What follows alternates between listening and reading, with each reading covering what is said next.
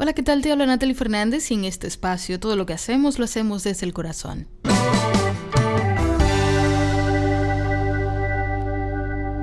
Lo que pasa dentro de ti siempre es tu lección. Aunque no lo parezca, cada vez que tú arremetes contra alguien con tu ira, con tu rabia, ya sea porque esa persona primero te causó una ofensa, pero tu comportamiento proviene de que tú elegiste que ibas a hacer eso en esa situación. Y en tiempos de redes sociales en donde es muy fácil poner un comentario horrible en una foto, tirar basura en un video, una publicación de alguien que quizás no te conoce y quizás si te tuviera enfrente no se atrevería a decirte lo que te dice en una red social.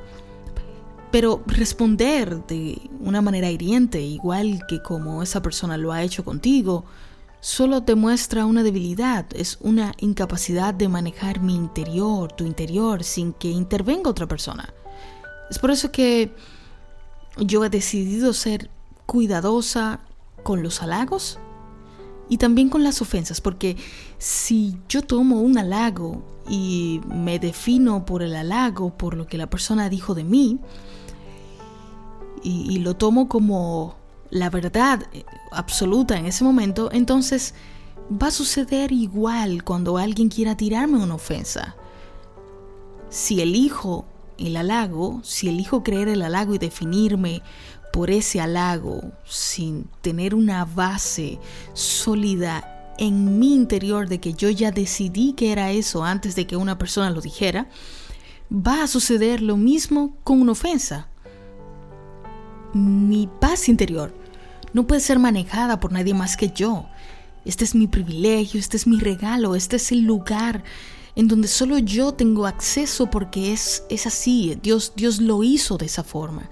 Entonces no puedo cederle mi poder a otro porque eso es exactamente lo que yo estaría haciendo. Cada vez que yo lanzo contra alguien una ofensa porque me ha herido primero, Simplemente le estoy cediendo mi poder de que yo sea quien maneje mi interior, independientemente de lo que haga otra persona. No, no tengo que pelear con el de afuera. La lucha no es con otro, es conmigo, es, es en el momento en el que el otro ha intervenido de manera no grata en mi vida, en el que yo elijo que yo debo luchar contra mí, no contra el otro es contra mi deseo de luchar contra el otro. Esto es algo que siempre conversamos, eh, mi esposo y yo. Nunca se debería juzgar a alguien por su comportamiento. Lo que se debería es analizar por qué razón la persona se comporta así.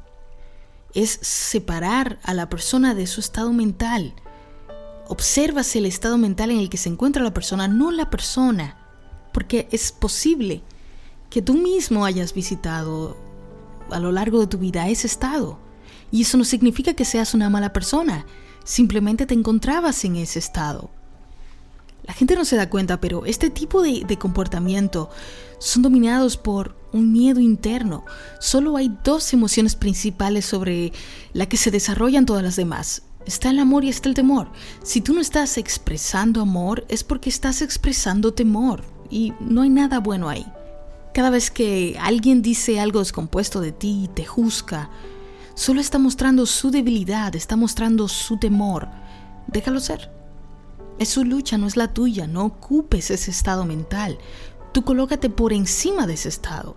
Elige darle tu amabilidad y continúa tu vida sin dejar que eso entre a la tuya. Colócate por encima de ese estado mental y no y no por un asunto de verte mejor, de creerte mejor, a ah, ver, yo no soy así como tú. Sino que todo en la vida debería verse como desde el punto de vista de lo que funciona y lo que no funciona. Hacer esto no funciona. Simplemente no funciona. Juzgar a otros no funciona. Ofender a otros no funciona y responder con ofensas no funciona. Ser rudo con alguien que es rudo contigo solo produce más rudeza. Y esa, esa rudeza no solamente se manifiesta en tu mundo externo, sino que se queda en tu mundo interno. Y no se trata de ser débil. A veces la gente piensa que, no, si no le respondo, si no le digo sus tres verdades y si no lo pongo en su lugar, eh, me voy a ver débil. No se trata de eso, al contrario. Requiere de mucha fortaleza interna no responder al mal con el mal. ¿Es más fácil decirlo que hacerlo? Sí. Sí. Pero cuando tú lo haces y te superas a ti mismo, tú entiendes que nunca se ha tratado del otro, sino que todo lo que sucede dentro de ti es asunto tuyo, es tu elección, es tu privilegio. Ahora que lo sabes, no cedas ese privilegio. No cedas el privilegio a nadie de que te haga feliz, porque vas a ceder también el privilegio a la gente de que te haga infeliz. Y eso es solo tuyo. Lo que el otro decida poner dentro de él es su elección. Lo que tú pongas dentro de ti es siempre la tuya. La próxima vez que alguien quiera depositar basura en ti, elige la amabilidad. Continúa con tu vida. Date cuenta que al final has elegido lo único y lo más importante que estamos buscando todos los seres humanos, que es vivir en paz. Si la paz interior es tu privilegio, ¿por qué no elegirla todos los días?